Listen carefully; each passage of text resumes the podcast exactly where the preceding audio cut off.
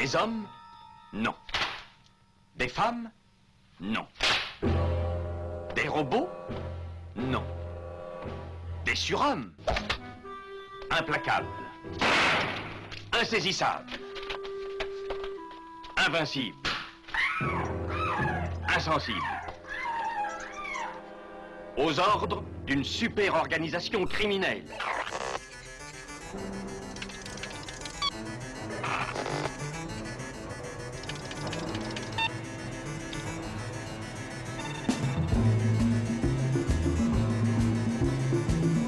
Rien n'est impossible.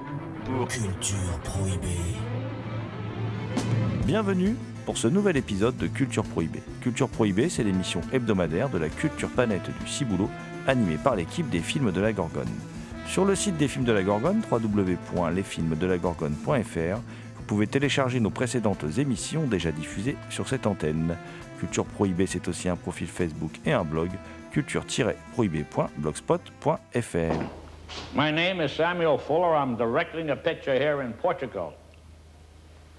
It's called The Street of No Return, based on a book by David Goodis.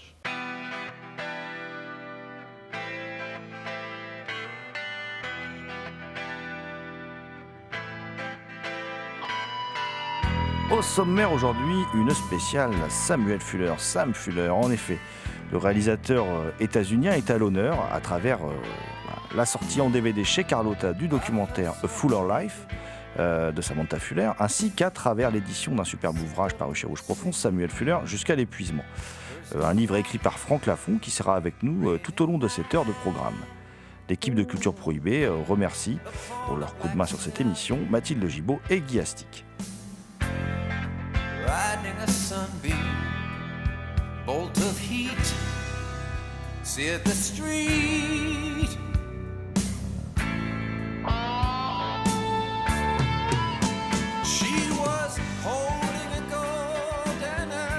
Samuel Fuller est un cinéaste atypique.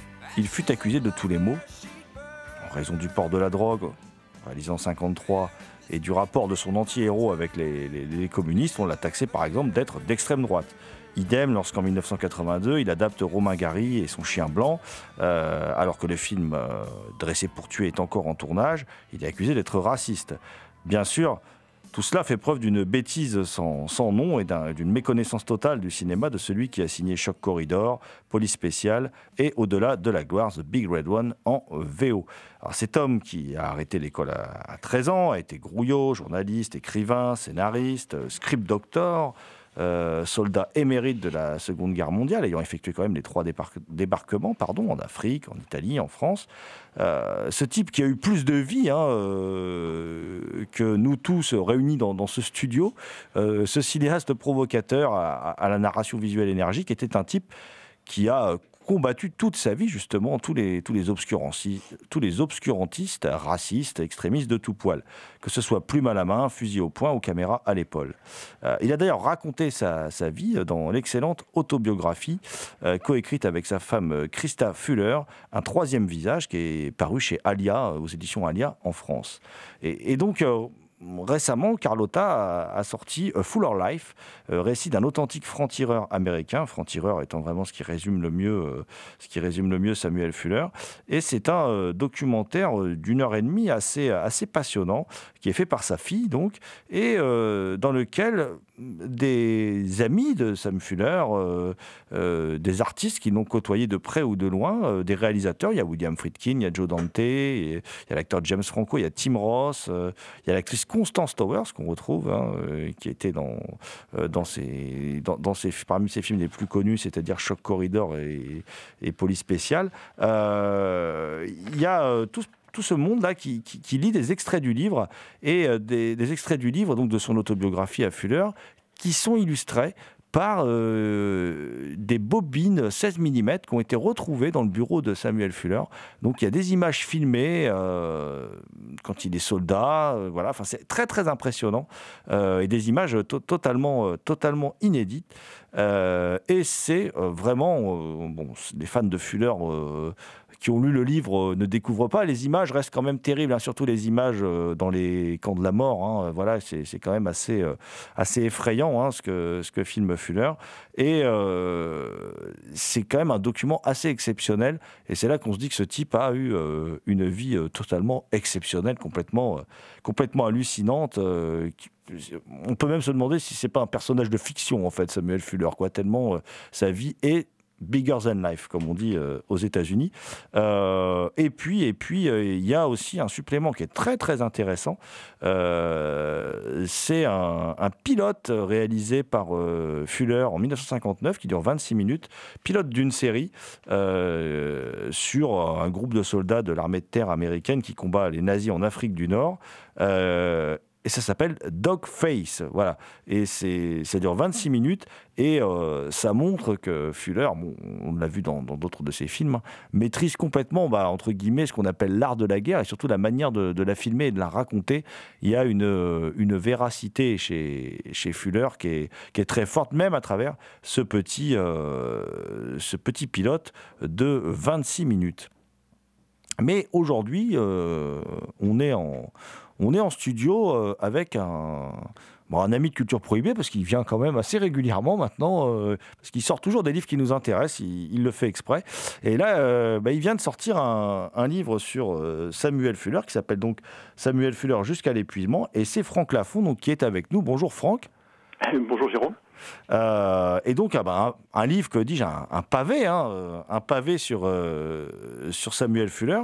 Un pavé qui démarre d'ailleurs très fort, parce qu'il démarre par une, préface de Jim Jarmusch. Voilà. Alors, c'est assez surprenant. Euh, comment, euh, comment, euh, comment on, fait pour persuader Jim Jarmusch de faire la préface de son livre, qui te cite en plus J'ai l'impression qu'il a même lu le livre avant de, faire la préface. C'est un vrai travail collectif, quoi. Alors comment on perçoit Jim Jarmusch bah, Surtout, on, persuade, on arrive à persuader Jim Jarmusch parce qu'on on a réussi à établir des liens amicaux avec Christa Fuller. Et, et Christa est- est- m'a mis en contact avec, euh, avec Jim Jarmusch qui, a, euh, qui est toujours débordé, bien entendu, comme tout le monde, mais euh, qui a fini par trouver le temps d'é- d'écrire quelques, quelques lignes, quelques paragraphes où il évoque Sam, qui a connu bien entendu, notamment sur le tournage de Tigre Héros, hein, qui était un, docu- un documentaire qui était réalisé dans les années 90. Euh, il l'a connu et il a énormément apprécié son cinéma, bien entendu, donc euh, il a tenu quand même à, lui rendre hommage à l'occasion de, ses 20, des 20 ans du décès de, Samuel Fuller, qui viennent d'être euh, d'être, euh, de passer. Euh, et euh, bah, ça s'est fait finalement assez naturellement, parce qu'une fois qu'il a pris co- connaissance du, contenu du livre, euh, je pense qu'il a trouvé le, le- le temps, de, encore une fois, de dire quelques mots, euh, de résumer de manière assez, assez forte euh, euh, les, ce qu'il pense du cinéma de Fuller. Bon, voilà, donc je pense que c'est une- effectivement une bonne entrée en matière. Dès le début du livre aussi, tu reviens sur quelque chose. Alors, tu reviens sur les origines russo-polonaises de, de Fuller, hein, mais aussi sur un événement incroyable qui se passe quand Fuller a 11 ans. Parce que ses parents se séparent et euh, on fait croire à Fuller que, enfin, c'est assez dingue, que son père est mort en fait. Oui, alors, euh, est-ce qu'on lui a fait croire? Est-ce qu'il n'a pas voulu évoquer euh, ce, ce divorce dans son autobiographie? Je j'en suis bien incapable de le dire, mais ce qui est certain, c'est que, contrairement à ce qu'il dit dans un troisième visage, son père n'est pas mort quand il avait 11 ans, il est mort bien, bien, bien plus tard, quasiment 30 ans plus tard. Et c'est... alors, d'une certaine manière, c'est anecdotique pour nous, euh, ça l'est moins dans la mesure où euh, la, séparation euh, des, parents de Samuel Fuller peut se retrouver d'une manière ou d'une autre dans certains de ses, de ses romans. Il y a des situations, notamment le début de, enfin le début, ce qui est à la base de l'inexorable enquête, hein, le roman noir qui est publié dans les années 40, au milieu des 43, euh, ça peut trouver son origine dans cette séparation. Euh, donc c'est voilà, c'est intéressant. C'est intéressant pour moi aussi d'é- d'évoquer euh, d'évoquer ça parce que euh, ça fait partie d'un petit texte que j'ai voulu mettre au début euh, après la préface de Jimmy Jarmusch pour rentrer dans le livre de manière assez forte, un peu comme Fuller lui-même le faisait. Bien sûr, c'était le but. D'ailleurs, la mise en page joue de- des deux colonnes à ce moment-là, alors que le reste du texte ne- ne- n'est pas disposé en deux colonnes. Donc, il y a vraiment une volonté de s'approcher un petit peu du, journal avec, euh, avec des scoops. L'idée, c'était aussi de poser euh, quelque chose qui est sous-jacent à, l'ensemble de mon livre, à savoir que euh, j'ai fait un travail de première main. C'est-à-dire je suis allé dans les archives et j'ai essayé de, non pas de contredire Fuller, c'est pas la question, c'est juste de, ni, de, ni de vérifier d'ailleurs tout ce qu'il a dit, mais de, euh, d'avoir un accès direct euh, à la matière première, euh, que ce soit des archives généalogiques, que ce soit des romans, des nouvelles, etc., pour faire comme lui le faisait et disait qu'il fallait le faire, à savoir qu'il ne fallait pas prendre pour argent comptant la parole d'autrui. C'est vraiment suivre à la lettre sa leçon.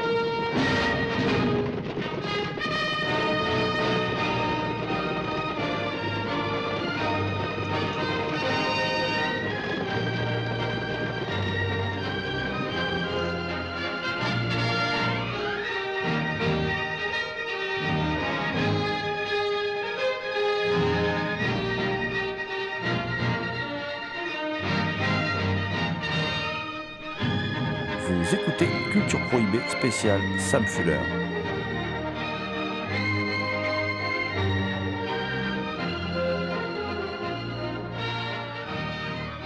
Il y a aussi autre chose qu'on qui est assez étonnant dans les premières pages de ton livre, euh, c'est cette histoire d'acte de naissance aussi pour Samuel Fuller. Oui, Il- c'est il est alors pas né il y a- aussi une part, une part de mystère, mais Franck Lafont. Là, c'est un, un pur hasard. C'est-à-dire que je ne comptais pas faire de généalogie, j'en ai jamais fait auparavant, peut-être que j'en ferai jamais par la suite. Euh, mais je me suis aperçu à un moment qu'il y avait des choses un, peu étranges, et effectivement, euh, alors qu'il a toujours dit qu'il était né euh, dans le Massachusetts en 1912, euh, tous les documents témoignent de sa naissance en dehors du territoire américain. Alors sur les papiers, il est marqué Russie à chaque fois. Euh, c'est pas davantage précisé, mais on peut le faire euh, grâce aux documents qui concernent euh, son frère et ses parents, le reste de sa famille. Mais c'est assez. De cas de figure, même s'il est né en 1912, comme il l'a comme il l'a dit, on a des documents qui sont les manifestes des, des bateaux qui ont transporté sa, sa mère, ses frères et lui en 19 début 1913, depuis Liverpool jusqu'au Canada et ensuite aux États-Unis. Donc effectivement, là, il y a quelque chose d'intéressant parce qu'on a affaire à quelqu'un qui euh, n'est pas né sur le territoire américain, qui est né donc en Russie au sens très large, euh, ce qui aurait pu évidemment lui poser beaucoup de problèmes en 1951, notamment lorsqu'il a été euh, accusé d'être communiste pour J'ai vécu l'enfer de Corée. Il est évident qu'à un moment, il a dû se dire qu'il valait mieux pas qu'il révèle ça. Euh, on peut le supposer du moins, là aussi, je ne suis pas dans sa tête, je ne mets pas dans sa tête, je présente les faits, euh, j'expose certains éléments qui sont comme intéressants pour comprendre aussi euh, sa mentalité, parce que finalement c'est quelqu'un qui est comme comme beaucoup d'autres un immigré. Et qui apprécie ce qu'offrent les États-Unis, tout en ayant sur ce pays, comme on le sait, les yeux grands ouverts, et qui su pointer les défauts, mais malgré tout, il y a une sorte de reconnaissance euh, des opportunités que les États-Unis ont pu lui offrir. Euh, D'ailleurs, tu, tu- tu l'as évoqué à l'instant, euh, Bon, c'est quelque chose dont on a déjà beaucoup parlé, donc euh, c'est vrai que, y compris dans d'autres livres, mais c'est vrai, il a été accusé d'être communiste, il a été accusé d'être d'extrême droite, il a été, il est un peu comme Aldrich. Il n'a pas la même vie, Ald- il a une vie euh, nettement plus chargée et compliquée que celle d'Aldrich, mais euh, il a été accusé un peu de tous les maux. En fait, c'est un franc-tireur et il n'a jamais été vraiment compris, euh, Fuller. Non, il a, alors il a, en, France, euh, euh, le cas est en même en- euh, encore plus compliqué d'une certaine manière parce qu'il faut comprendre les critiques qu'il a pu essuyer dans les années 50 et 60 en se replaçant dans l'époque, à savoir une critique engagée, très engagée euh, à gauche comme Georges Sadaou, à tel point qu'il d'ailleurs qu'il a écrit quand même un certain nombre d'absurdités euh, qui aujourd'hui nous paraissent euh, totalement sidérantes. Euh, et aux États-Unis, c'était une figure. alors, quand on regarde toute la presse, toutes les critiques, globalement, il a eu des, quand même de, très bonnes critiques, même si certains, euh, euh, certains euh, journalistes, New York Times notamment, ont parfois se à côté, passés à côté de certains films, du coup n'ont pas vu leur originalité. Mais il est vrai que pour lui, le, premier choc avec la critique, ça a été en, début 51, avec J'ai vécu l'enfer de Corée. Parce que le, film, le problème du film et le problème de, de, de Fuller finalement, c'est que c'est pas quelqu'un qui euh, quelqu'un qui aimait les États-Unis, mais c'est pas quelqu'un qui, dans ses films, euh, se présentait comme un, euh, avait une attitude de patriote.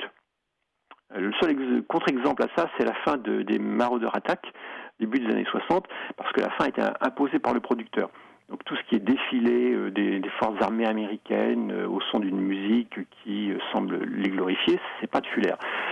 C'est- pas du Fuller de toute façon. Dans J'ai vécu l'enfer de Corée, euh, qui a été réalisé très rapidement euh, après euh, le début des, du conflit. Bon, très très rapidement, je veux dire, dans les six, de, de six mois après était le, le début du conflit, le film était terminé. Fuller a, posé, a posé plusieurs problèmes à la critique de, à la critique en général. Parce qu'à la fois il montrait un soldat qui tuait un prisonnier de guerre, ce qui était contraire à la Convention de Genève, et c'était une description euh, de, quelque chose que les États-Unis ne voulaient pas, dont les États-Unis ne voulaient pas admettre l'existence. Et en plus, il montrait le racisme qui existe aux États-Unis par l'intermédiaire du- d'un regard étranger qui était l'ennemi nord-coréen. Donc d'une certaine manière, il a cherché un peu les, euh, euh, là où ça a gratté.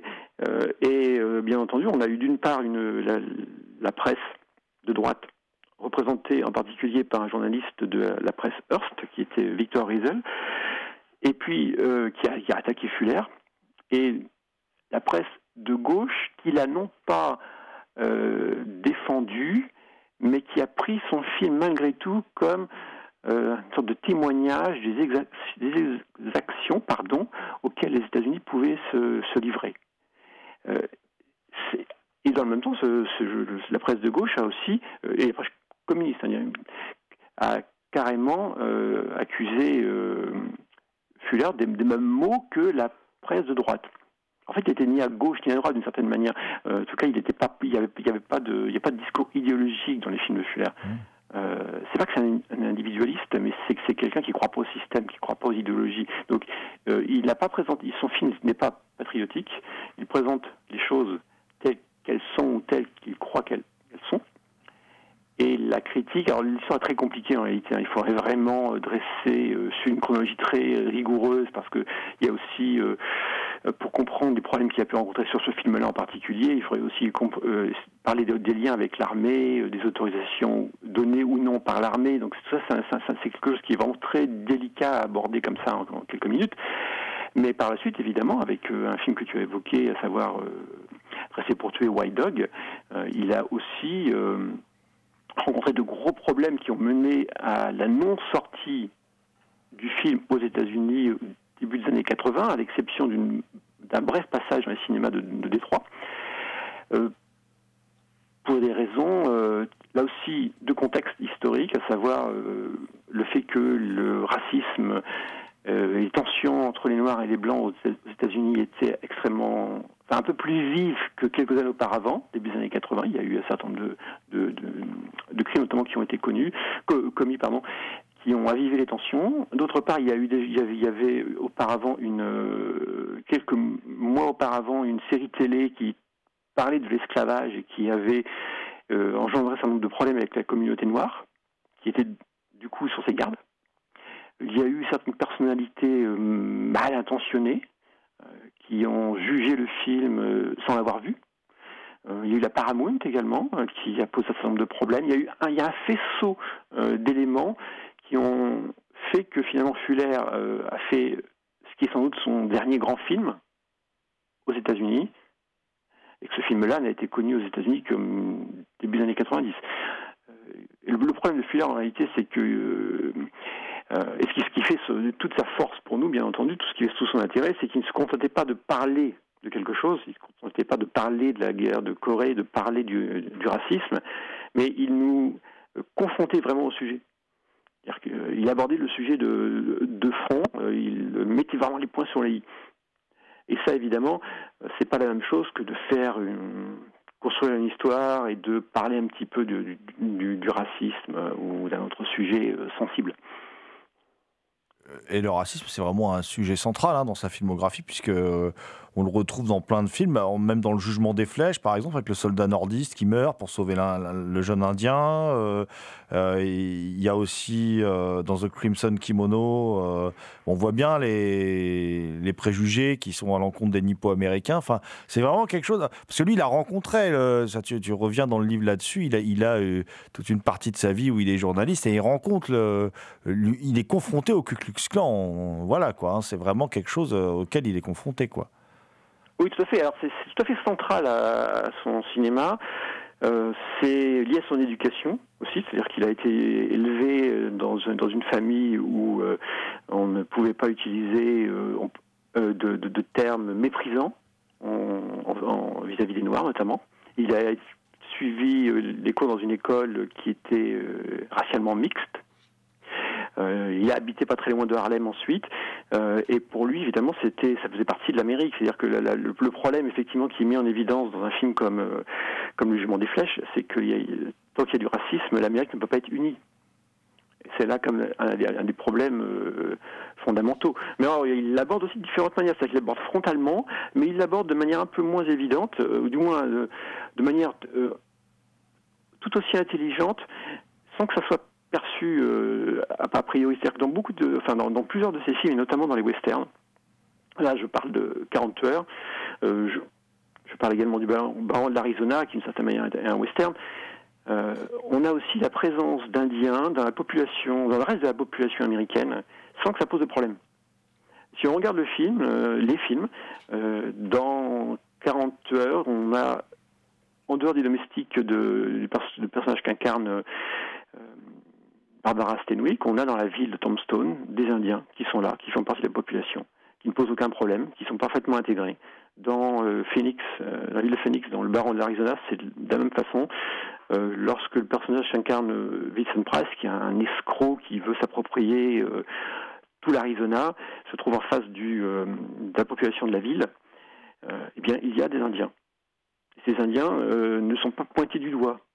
C'est aussi le cas dans le port de la drogue. Le port de la drogue, il y a à la bibliothèque de, New York, par exemple, euh, lorsque Richard Widmark veut visionner un microfilm, il a affaire à un Afro-Américain. Et c'est pas mentionné, c'est pas souligné, parce qu'il est là, il fait partie des États-Unis comme les autres. Donc c'est aussi une autre façon de, parler, euh, de parler euh, du racisme, en, montrant euh, que tous ces gens-là, bien entendu, ont tout naturellement leur place sein de- des États-Unis.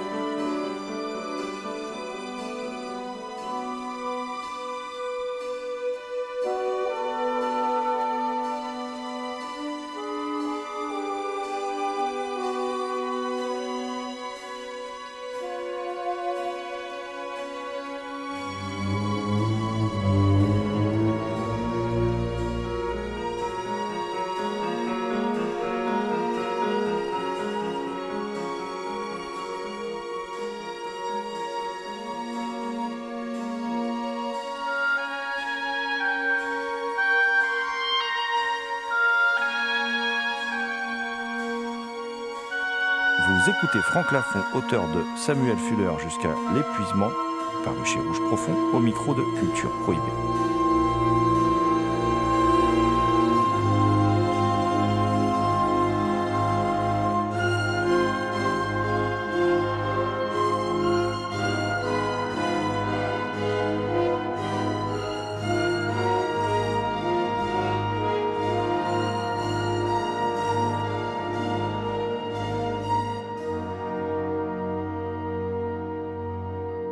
On a souvent parlé de Fuller euh, pour sa narration visuelle, hein, pour euh, ce son cinéma, en fait, très moderne hein, dans, sa, mise en scène.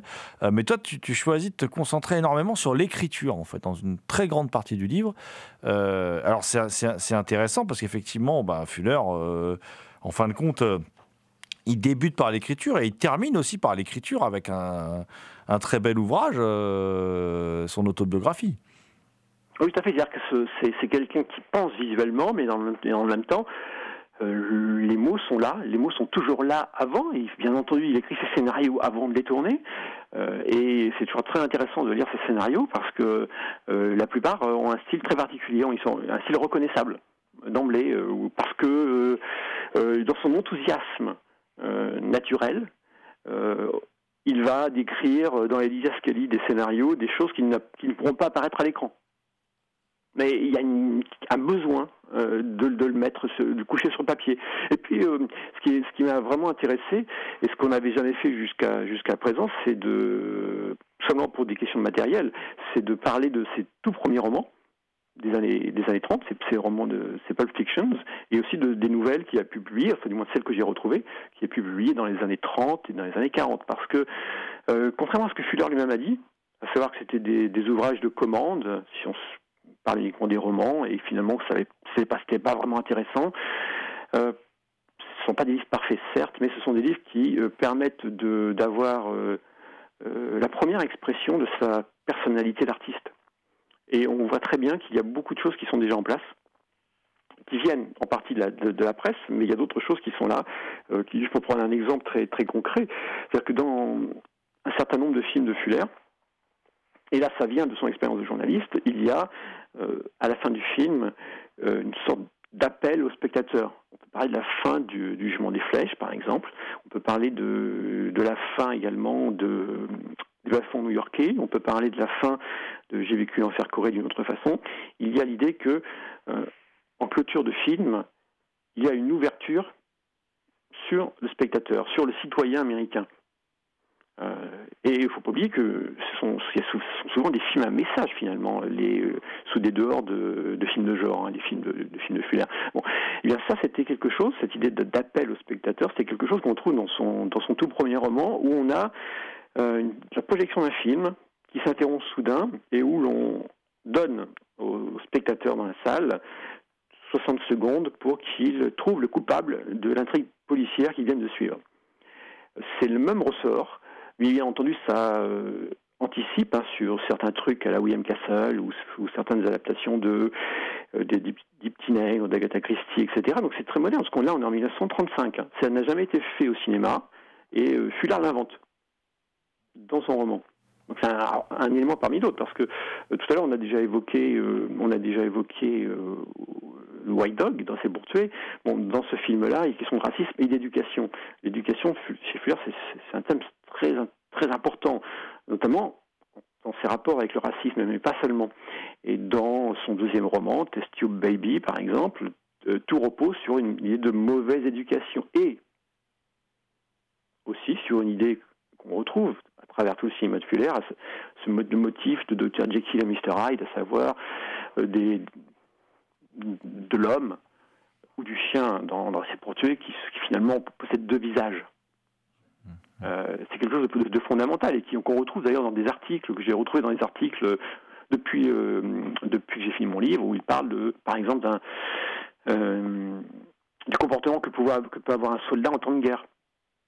Il, il, cite dans un, une lettre qu'il avait envoyée à, à, un magazine, il cite le comportement d'un GI qui monte sur scène lors d'un spectacle aux armées, mais qui n'ose qu'embrasser l'actrice Annalise sur, la, sur les joues alors que quelques jours auparavant, euh, ce, ce soldat était en train de, de, de se débarrasser de manière très violente d'un sniper. Mmh. Mmh. Et c'est quelque chose de fondamental aussi dans sa vision de l'homme finalement. Euh, Mais tu parlais de Test Tube Baby, là justement, c'est quand même assez surprenant parce que moi je découvre dans le livre que ça part euh, d'une rencontre avec Alexis Carrel quand même. Enfin, c'est dément ce truc. Oui, tout à fait. Alors là, je ne l'ai pas retrouvé. Fuller dit qu'il l'a interviewé, je n'ai pas retrouvé le texte. Ça aussi, c'est un des gros problèmes lorsqu'on essaie de, de savoir ce que Fuller a fait avant de faire du cinéma. C'est l'accès au, l'accès au texte, l'accès aux articles de journaux notamment. C'est rendu euh, compliqué pour plein de raisons, et notamment parce que les d'abord quand il a écrit, puis il a écrit pour le New York Evening Graphic, et le New York euh, Evening Graphic était un, journal, un tabloïd qui existait de 1924 à 1932, euh, qui a une très grande importance, à, mon, sens, pour le cinéma de Fuller, d'un point de vue euh, de l'organisation de la pensée, de sa manière d'agir, d'essayer d'agir sur le spectateur. Mais c'est un, un journal qui était très mal perçu à l'époque, qui était surnommé le pornographique, et qui était tellement mal perçu qu'il a été mal, euh, qu'il n'a même pas été euh, tout le temps euh, acheté par les bibliothèques municipales de New York. Ce qui fait qu'il est très difficile d'accès et globalement, dans tous les, les articles que j'ai pu retrouver de, de, de Fuller, euh, on, on trouve très peu sa signature. Et c'est le problème, c'est-à-dire qu'accéder aux archives sans, avoir, sans, sans être certain que c'est Fuller qui a écrit les textes. Parce que les gens, sauf s'ils étaient des euh, d'une aura particulière, s'il y avait une rubrique précise, comme Walter Winchell par exemple, ou Ed Sullivan, qui a commencé au graphique également, euh, ne voyez pas leur nom en bas de l'article. Donc dans certains cas, on est obligé d'émettre des hypothèses. Euh, Est-ce que c'est Fuller ou est-ce que ce n'est pas Fuller Euh, Bon, on retrouve quand même des choses, bien entendu. Mais il a, bon, c'est, tu l'as, dit- tu l'as dit et on, on le dit jamais assez, c'est quelqu'un qui a une vie très, très pleine et c'est quelqu'un qui a beaucoup écrit à droite et à gauche, qui a écrit sur des pseudonymes également. C'est parfois délicat de retrouver les pseudonymes, bien entendu, même si j'en ai retrouvé un. Euh, ça, j'en parle pas dans le livre parce que je l'ai retrouvé depuis, mais euh, c'est quasiment impossible de le repérer parce que il a pris le pseudonyme d'un personnage de son premier roman, Burn, Burn Baby Burn. Alors, Comme le roman n'a jamais été réimprimé, n'a jamais été traduit et quasiment introuvable en bibliothèque aux États-Unis, si on fait une recherche sur Internet, par exemple, en tapant le nom du personnage, on a sept occurrences. Mmh. Donc ça veut dire qu'on a euh, sans doute encore tout euh, un travail à faire de découverte de, de, de Fuller, journaliste, de Fuller, euh, également auteur de nouvelles, qui pourrait enrichir la vision bah, de son œuvre ensemble et puis de son cinéma en particulier, bien sûr.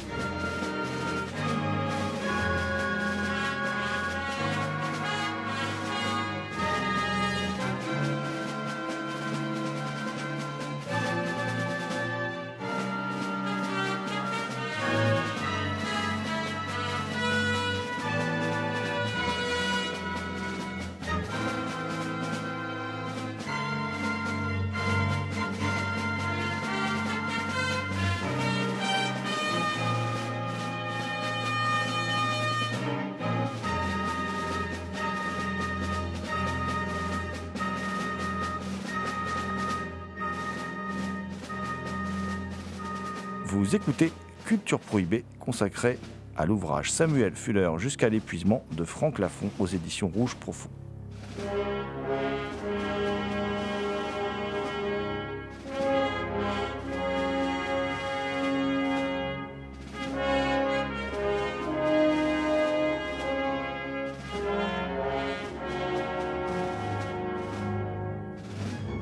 Tu parles d'un pulp disparu, hein, tu parles de Dirt. Euh, tu parles aussi de euh, l'éventualité qu'il ait été nègre aussi, hein, enfin ghostwriter comme on dit en anglais. euh, voilà, ça c'est c'est des choses. euh, il y a- encore des, des recherches à faire en fait concernant Fuller. Oui, c'est très, mais comme, comme ça, c'est très difficile d'y parvenir et, et malgré tout, euh, je ne désespère pas de continuer à, trouver des choses nouvelles, de continuer à trouver des, textes en particulier. Euh, J'en ai retrouvé, hein, j'ai retrouvé des choses vraiment intéressantes, notamment lorsqu'il parle de la découverte de, pas de l'école, de la lecture par l'un de ses compagnons d'armes en- pendant la guerre de son, de son roman Inexorable Enquête. Il a donné des anecdotes à ce sujet-là. Il, il en parle dans un troisième visage, il en a parlé en interview, mais là c'est une anecdote totalement différente. Et c'est euh, quelque chose qu'il a écrit sur le coup. C'est aussi un, des choses, parmi les choses intéressantes qu'on peut, qu'on peut faire, c'est euh, trouver des, textes, des interviews de l'époque, de, la sortie du film par exemple, de l'époque de la publication des romans, euh, pour avoir la vision de Fuller au moment ou, presque après qu'il ait fait un film par exemple. Parce que sa pensée peut évoluer et rétroactivement il peut dire des choses qui très différentes de ce qu'il a pu dire en 1950 par exemple ou en 55. Oui, c'est un- c'est c'est quelqu'un qui, qui, qui n'est pas figé, qui évolue. euh, Tout à fait. Et puis là, on n'a pas le même dialogue euh, forcément, à, le même discours à 40 ans qu'à 70 ans. Oui, c'est logique, c'est logique. On, on découvre même quelque... ah, Moi, à travers Test Tube Baby, là, dont, dont tu parles dans le livre, on découvre aussi que derrière tout ça, il y a des projets de... De, quelque part de films de SF avortés quoi j'aurais bien aimé voir Fuller faire de la SF quoi Oui, oui, il y a des. il- il- Fuller a un nombre de, a écrit un nombre de scénarios extrêmement euh, élevé, a conçu, a inventé encore plus d'histoires, et effectivement, parmi euh, tout cette, ce, trésor euh, qui reste encore à exploiter, il y a des projets de, de, SF. Il y a des choses qui, notamment euh, en 1965, euh, une adaptation du Lysistrata d'Aristophane sous forme de, de film de science-fiction. Et d'ailleurs, c'est euh, le euh, Flowers of Evil dont il est question dans, lorsqu'il apparaît dans Pierrot le Fou. C'est absolument pas en fait les Fleurs du Mal de Baudelaire. C'est une adaptation d'une pièce de théâtre dans le registre de la science-fiction. Et la traduction de- donnée dans le film de, de, de Godard est fausse en fait. Ah, ah bah écoute, tu nous apprends encore quelque chose, hein, voilà. Mais euh, justement, ce qui est, ce qui est intéressant, là on parle beaucoup du, du, du Fuller euh, et de ses qualités d'écrivain. Toi, tu te refuses toutefois à le voir comme un homme de lettres. Et ce qui est intéressant, c'est que justement, tu, dans le livre, à un moment, tu évoques Make Up and Kiss. Ça, Mhm. qui clôt une trilogie euh, amorcée avec Ron Baby Ron, hein, dont on a aussi parlé. Et tu parles de rafale de mitraillettes pour qualifier l'écriture de Fuller. Euh, moi, ce qui, d'entrée de jeu, me, le me fait euh, rattacher Fuller à la Hard Boiled School. Et ça correspond aussi pour moi à son style visuel, parce que moi, je vois Fuller aussi comme un, un cinéaste qui serait un peu l'expression de ce que de, de- de ce que faisait en écriture Hamet, par exemple, c'est-à-dire une sorte de cinéaste comportementaliste. Oui, c'est ça. Oui, tout à fait. D'ailleurs. Alors, même s'il y a des, il y a quand même parfois une approche psychologique dans ses romans, c'est quelque chose qu'il euh, qu'il n'aimait pas particulièrement. Donc, effectivement, ça, passe euh, avant tout de manière visuelle, ça passe avant tout par ce que font, ce que les personnages, euh, leur cadre, enfin l'environnement, etc. Bon, et puis par les dialogues aussi, parce que les dialogues de Fuller sont extrêmement importants, mais ils- ils servent parfois à exprimer la, la psychologie, l'éventualité des personnages, mais c'est peut-être pas ça qui est le plus intéressant dans les dialogues de Fuller. Euh, c'est euh, clairement euh, quelqu'un qui, euh, lorsqu'il écrivait ses, romans, et là je parle vraiment des romans avant qu'il fasse du cinéma, euh, il y avait, comme une sorte de manque, on sentait qu'il y avait un manque pour lui, comme malgré tout. L'image n'était pas là, l'image était presque là. Il était déjà. Alors, ce qu'il faut signaler, bien entendu, c'est qu'au moment où il publie ses premiers romans, il est déjà en train d'écrire des scénarios. Il est déjà en train de, voir ses premiers scénarios euh, adaptés, euh, modifiés, évidemment, mais en tout cas, euh, il est déjà, il a déjà un pied dans le cinéma et il est déjà actif de ce point de vue-là. Donc, il y a vraiment une coïncidence des deux. Ce, qui, ce, qui, qui- explique en partie, à mon, avis, le, fait que euh, on perçoit dans ces romans euh, euh, à la fois des éléments très autobiographiques, mais aussi cette, presque cette volonté déjà de passer derrière les caméras et non, pas d'écrire, ou du moins d'écrire d'abord oui le scénario, mais ensuite finalement de porter ça à l'écran. D'ailleurs, tu, tu, tu reviens aussi hein, dans son lien avec le grand écran hein, euh, sur un travail méconnu de, Fuller, euh, y compris pour des gens comme Otto Preminger, par exemple. Euh, toi, tu parles de six scripts durant les années 30 et les années 40. Un travail de, script doctor, en fait, anonyme.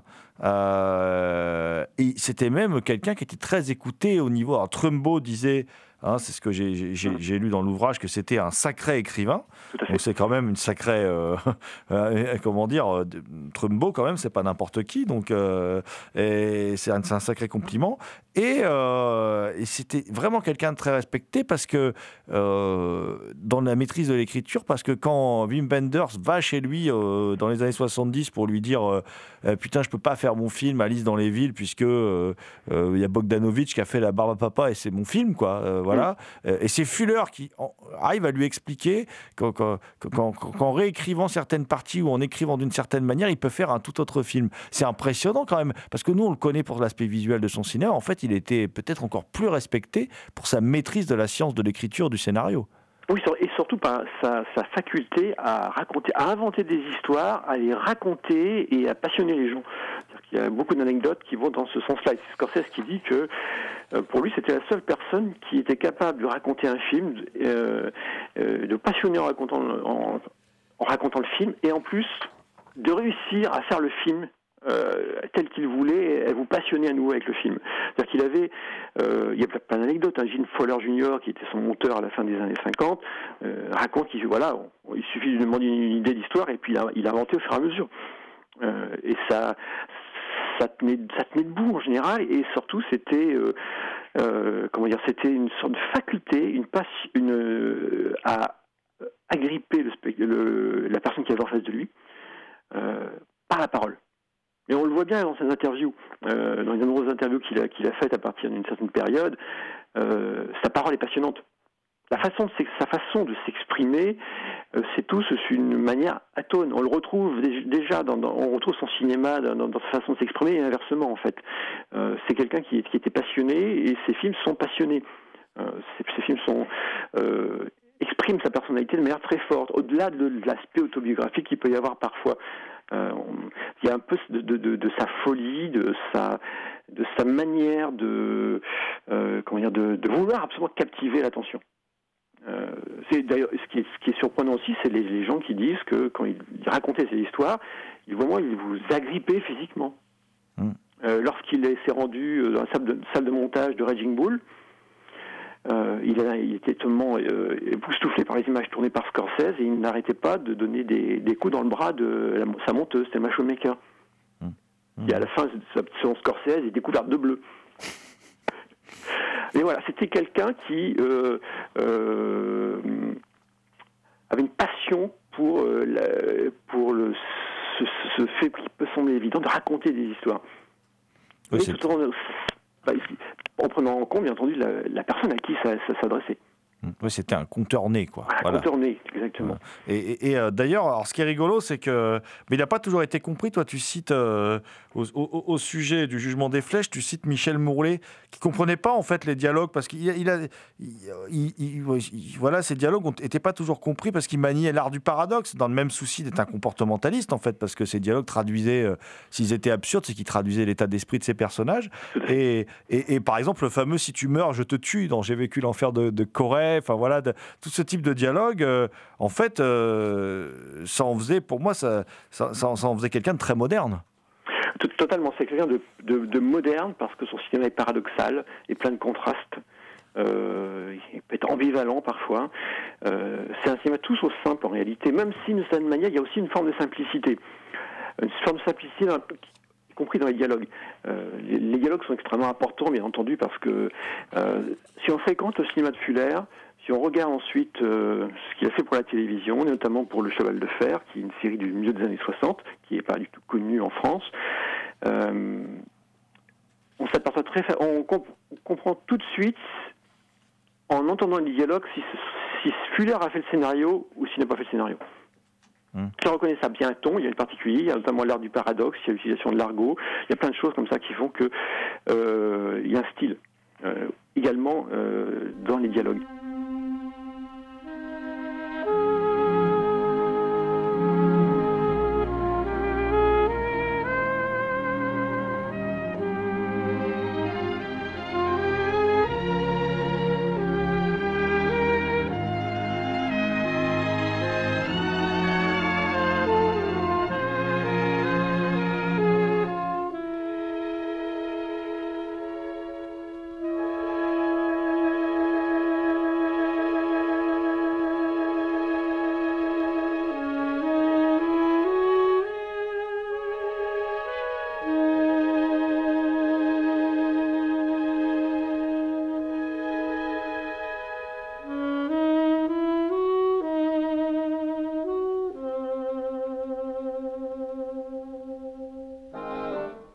Écoutez Franck Lafont au micro de Culture Prohibée.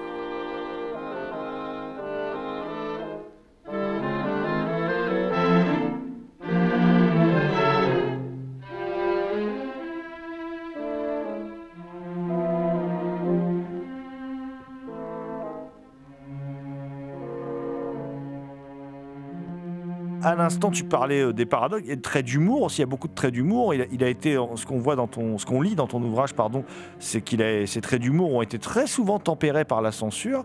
Et en fait, il a eu énormément de soucis avec la censure, Fuller. Quand on lit le bouquin, on s'en aperçoit. Oui, euh, il y a eu, il y a, il y a tous les cas de figure. C'est-à-dire qu'il y a la censure quotidienne, j'allais dire, à savoir que même si lorsque Fuller commence à devenir euh, réalisateur euh, en 1948, fin 48, euh, on n'en est plus quand même à normalement avoir une liste d'interdits euh, devant les yeux et de supprimer des scénarios qui figurent sur la liste d'interdits. On n'est pas tout à fait, euh, on n'est plus tout à fait là quand même. Malgré tout, euh, il y a bien entendu des interdits et surtout il y a une marge d'interprétation du censeur. Donc d'une certaine manière, Fuller en a subi les conséquences comme tous ses contemporains. Euh, bon, il a eu la chance, euh, comme des gens comme Preminger, par exemple, d'arriver à une période, euh, même si Fuller arrive plus tard en tant que réalisateur, euh, d'arriver à une période des années 50 où quand même la censure évolue, même les studios les plus conservateurs commencent à sentir que leur cinéma n'est plus en phase avec avec le monde réel et comme se manifeste. bon, ça évolue et il y a une réécriture du code en 56 qui permet un certain nombre de choses. Malgré tout, il y a des cas assez douloureux et en même temps, on se demande si, euh, comme toujours d'ailleurs, hein, euh, si l'intervention de la, censure n'a pas eu un effet positif, en partie au moins. Euh, parce que bon, tout à l'heure, on a parlé de- des controverses qui entouraient, euh, qui ont entouré euh, J'ai vécu l'enfer de Corée et Dressé pour tuer, mais il y a eu aussi un film assez difficile pour Fuller à faire en raison des, de, euh, des nombreuses réécritures qu'il a dû faire. C'est Les bas-fonds new-yorkais. Hum. Les new-yorkais qui est sans doute un des, un des films les plus forts qu'il a, pu faire. Donc le résultat est là. Malgré tout, c'est très très loin de ce qu'il comptait euh, faire à l'origine. Euh, il y a eu une, période quasiment d'un an de- d'envoi de, scénarios et de demande de correction, d'envoi de scénarios et ainsi de suite. Ce qui fait qu'on a eu, euh, on a une, histoire qui est très éloignée de, de ce qu'elle devait être à l'origine. Et pourtant, il a peut-être fait avec Les Bas-fonds new-yorkais l'un de ses films les plus radicaux. Mais bon, voilà, au dehors de, en dehors de ces cas-là, de- quand même assez euh, épineux, euh, il- bien sûr, euh, lorsque Fuller, euh, dans le scénario du jugement des flèches, euh, un, un personnage qui parle d'une selle euh, de, dans l'infanterie euh, comme d'un casse-noix, Hum. c'est une vulgarité que, que le, le- le- le code de production ne peut pas admettre. Or, pour Fuller, euh, il n'y a aucune raison que les personnages sur l'écran ne s'expriment pas comme on le ferait dans la vie. Quoi. Mmh. Ouais, tout à fait. Bah, c'est quelque chose qu'on retrouve. euh, Il y a une sorte de véracité dans son cinéma, hein, euh, qu'on voit dans The Big Red One, par exemple. Euh, Il y, y a aussi beaucoup, beaucoup de violence dans son cinéma. Ça, c'est une chose que tu abordes dans le, dans le, dans le livre. C'est normal qu'il ait aussi été confronté à, à la censure parce qu'il y a pas mal de nudité quand même. Enfin, dans ce qui était permis, en tout cas au maximum de ce qui était permis à, l'époque où, où il a tourné euh, les films euh, euh, qui, qui lui ont, où il a été le plus confronté à la censure. Les corps étaient quand même beaucoup tuméfiés. Enfin, c'était, on a l'impression que c'était une sorte de défi à l'ordre établi, à la moralité, quoi. C'est un cinéaste de la chair aussi, quel- quel- quelque part. Oui, tout à fait. C'est-à-dire qu'il y a beaucoup de, il y a une sorte d'érotisme du corps de la femme qui est tuméfié euh, dans, le cinéma de Fuller, que ce, que ce soit dans euh, le port de la drogue euh, ou euh, les bas-fonds new-yorkais, euh, c'est, très présent. Mais euh, il y a aussi une, comment ce qui est intéressant en, en, en regardant les films et en regardant les dossiers de la censure, c'est de voir à quel point euh, il était persévérant d'une part en ce qui concerne la représentation de la nudité et euh, de la violence, mais qu'aussi on a l'impression qu'il défiait ouvertement la censure en, en écrivant des choses comme euh, dans cette scène de, de, de- de bagarre, tous les coups sont permis. Alors ça, c'est quelque chose qui faisait sortir de l'orgon, bien entendu, les représentants, les représentants du code de production, ou pour euh, le démon des eaux troubles, écrire que la combinaison d'actrice doit, la fermeture éclair de la combinaison de l'actrice doit être descendue le plus possible. Il y a une volonté vraiment de pousser les choses.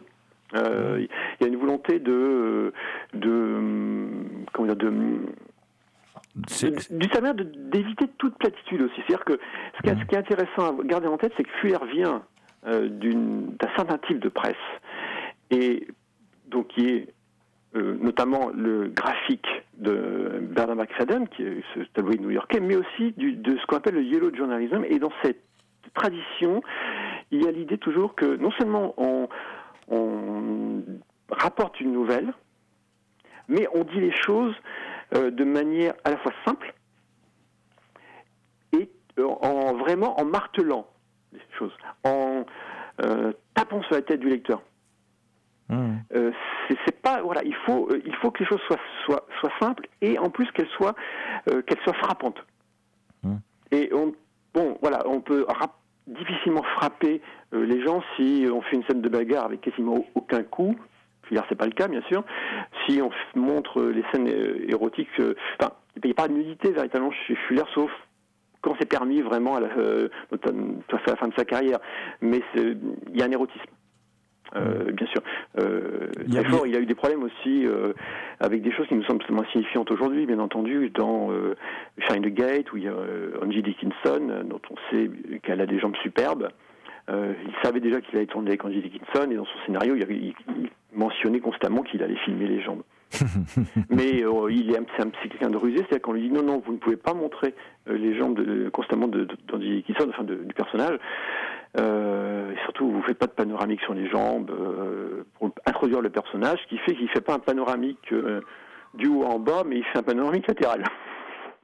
Bah, pas- ce qui- Et là, on a les jambes de, de, d'Angie Dickinson qui occupent quasiment tout, tout le cadre en cinémascope.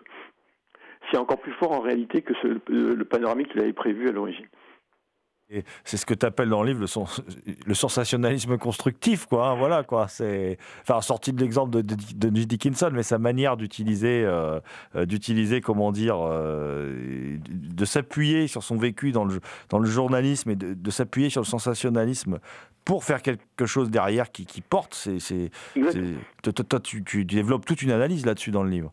Oui, tout à fait. C'est-à-dire que euh, cette idée de sensationnalisme constructif, qui est une expression que j'ai trouvée dans une euh, dans euh, quel- quelques publicités qui avaient fait paraître le, graphique à la fin des années 20, euh, il y a vraiment effectivement l'idée de oui, on fait du sensationnalisme. Oui, on montre des, de la- on- des scènes de violence, on montre éventuellement de la nudité, on présente les choses de manière un peu, un peu criarde, mais c'est pas gratuit. C'est-à-dire qu'il y a quelque chose, et dans, tous ces films, euh, c'est pas une succession de scènes de violence, c'est une succession, de scènes euh, euh, avec de l'érotisme. Encore une fois, c'est un, il y avait un, il y a un message, oui, dans les films, dans des films de Fuller. Il y a quelque chose. c'est plus ou moins évident, c'est plus ou moins fort, mais c'est évident évidemment dans J'ai vécu enfer de Corée, dans le jugement des flèches et dans plein d'autres. Il, y a, il y a une matière qui est là, c'est-à-dire que ce sont vraiment des, des films de, genre euh, qui ont une histoire excitante en général, et euh, par le biais de ces histoires excitantes, Fuller veut nous dire quelque chose. Euh, et il le dit parfois, alors ça, lui été reproché de manière très évidente, bien sûr. Mais encore une fois, ça c'est euh, une leçon qui provient de ces années de journalisme. Il faut vraiment dire les choses. Euh, euh, les- on- et les dire simplement, c'est-à-dire que du coup, euh, dire les choses et les dire simplement, euh, ça veut dire qu'on évite en général de passer par des choses indirectes, par la suggestion.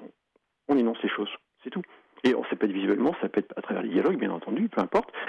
Mais euh, les choses sont là, sous nos yeux, on n'a pas besoin de les décoder. Bah écoute, je pense que c'est, ça va être une belle conclusion, Franck, puisque nous sommes arrivés au bout de cette émission, sur la, en, essayant d'explorer un peu toutes les facettes de ton ouvrage, ce qui n'était pas évident. On aurait pu parler aussi parce que tu consacres une grande partie à dresser pour tuer. Oui, oui, Mais- c'est- très, compliqué à résumer en, en- en- en en peu quelques- de choses. ouais. Voilà, en quelques minutes. Mais Mm. euh, pour en savoir plus, voilà, j'invite les auditrices et auditeurs à se précipiter sur l'ouvrage dans la collection Raccord chez Rouge Profond. Donc ça s'intitule euh, Samuel Fuller jusqu'à l'épuisement. C'est signé Franck Lafont et tu as dû l'écrire aussi jusqu'à l'épuisement vu la taille du pavé. Euh, voilà. Euh, et on te remercie beaucoup euh, bah, pour être venu dans cette émission de Culture Prohibée consacrée à Samuel Fuller et plus particulièrement à ton ouvrage.